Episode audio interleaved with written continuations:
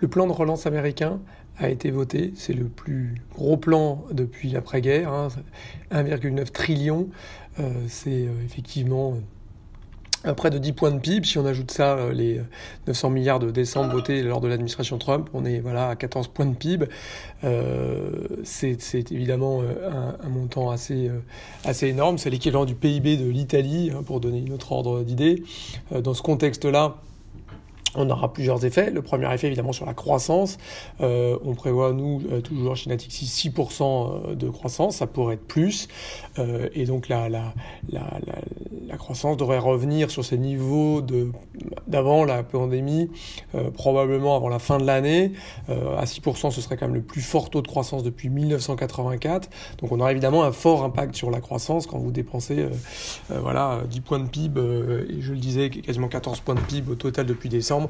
Euh, bien évidemment, votre croissance américaine, qui était déjà amenée à, rebondir avec la réouverture, euh, atteindra sans doute des niveaux euh, inégalés depuis les années 80. Ce sera également un bon signal pour l'économie mondiale, hein, sans doute un point de PIB de plus pour l'économie mondiale, avec des, pays qui vont beaucoup en profiter. On, pense évidemment à Mexico ou au Canada, mais l'Europe devrait également en, profiter, sans doute un demi-point de PIB en plus à attendre de ce, plan de relance. Hein. En 2019, la, la zone euro avait exporté quasiment 400 milliards de dollars aux États-Unis avec, euh, avec 150 euh, milliards de, de, balance commerciale positive, donc on exporte plus aux États-Unis qu'on en importe. Euh, donc on va quand même avoir un énorme effet euh, sur la croissance. Alors ce plan de relance est essentiellement de, de la demande. Hein. On a 420 euh, milliards pour les ménages hein, qui vont recevoir ce fameux chèque de 1400 dollars. Donc on, aura, avec les, chèques précédents, quasiment 2000 dollars jusqu'en septembre qui seront versés aux, personnes gagnant moins de 80 000 dollars. On a beaucoup de choses sur les collectivités locales, hein, 360 milliards de, de dollars. On a beaucoup de choses sur les écoles, 130 milliards. On a euh, évidemment un gros plan sur la santé avec 50 milliards pour le testing et le tracing, euh, des rallonges pour le personnel enseignant, pour la production de vaccins. On a 25 milliards pour le programme Medicaid. Donc on a quand même énormément de choses autour de la, demande. Donc c'est vraiment un plan très euh, keynésien, on va dire. Euh, il y a aussi également 25 milliards pour les restaurants hein, euh, qui ont été très très durement touchés. Hein. On sait qu'il y a quasiment 17% euh, des restaurants qui ne rouvriront pas aux États-Unis. Donc vraiment un plan relance côté côté demande. Et donc c'est ça qui va profiter au reste du monde. Hein. Je disais un point pour l'économie mondiale, peut-être un demi point pour pour l'économie européenne.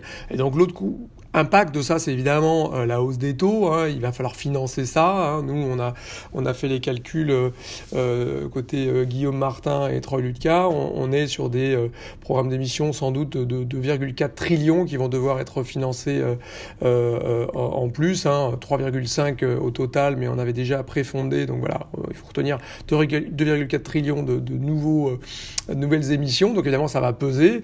si vous mettez en, ligne ça, hein, le fait qu'on a plus de programmes d'émissions pour financer ces plans de relance, qu'on a une réouverture de l'économie et donc moins euh, de recherche des actifs sans risque et sans doute un peu d'inflation, bah, tout est réuni pour voir les taux remonter.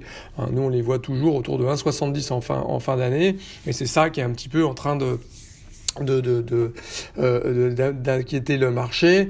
Euh, on a ce, cette relance aussi du, du trade euh, de reflation trade hein, où on rejoue les cycliques, on rejoue l'inflation et donc euh, avec des taux qui remontent, avec de la de la reprise économique, bah, c'est plutôt favorable euh, aux valeurs qui avaient été un petit peu euh, délaissées ou, ou, voire massacrées pour certaines. Hein. On pense aux airlines, on voit que les banques reprennent beaucoup du poil de la bête dans ce contexte-là. Et à l'inverse, à l'inverse, les valeurs technologiques qui avaient très profité, beaucoup profité du Covid, bah, sont, sont délaissées. Surtout qu'aux États-Unis, on voit de plus en plus de nominations hein, qui confirment que Joe Biden va peut-être pas être si gentil que ça avec les GAFAS. On a des nominations notamment à la concurrence de, de, de, de personnes euh, plutôt favorables à s'attaquer au, au, au, monopole des, des, des, des, compagnies. Donc on a cette idée-là que les taux pourraient remonter, que l'inflation pourrait remonter, et donc c'est ça qui, qui un peu inquiète le marché. Alors deux choses. Un, il y a quand même beaucoup de... On le disait que le PIB va revenir sans doute à ses niveaux de pré-2019, mais on ne sera pas au niveau euh, auquel aurait été le PIB sans le Covid, donc il y a quand même encore beaucoup de, de d'output gap à combler. Euh, on a encore 10 millions de personnes qui sont sans emploi. Je citais le secteur des, des, bars et restaurants. Hein, on a encore 3,5 millions de, personnes qui n'ont pas retrouvé leur, emploi, typiquement. Donc il y a encore énormément de, marge de manœuvre de ce côté-là. Hein. On a la participation du marché du travail qui a énormément baissé, autour de 5 points. Donc euh, avant de retrouver de l'inflation salariale, il y aura du temps. Donc sans doute que les, hausses d'inflation qu'on voit liées au pétrole, euh, liées à la reprise, sont, sont, sans doute temporaires. Et surtout, eh bien, je pense que les banques centrales n'ont pas du tout euh, envie de rejouer la partition de 2013 et qu'elles seront très attentives à pas trop laisser un resserrement des conditions financières.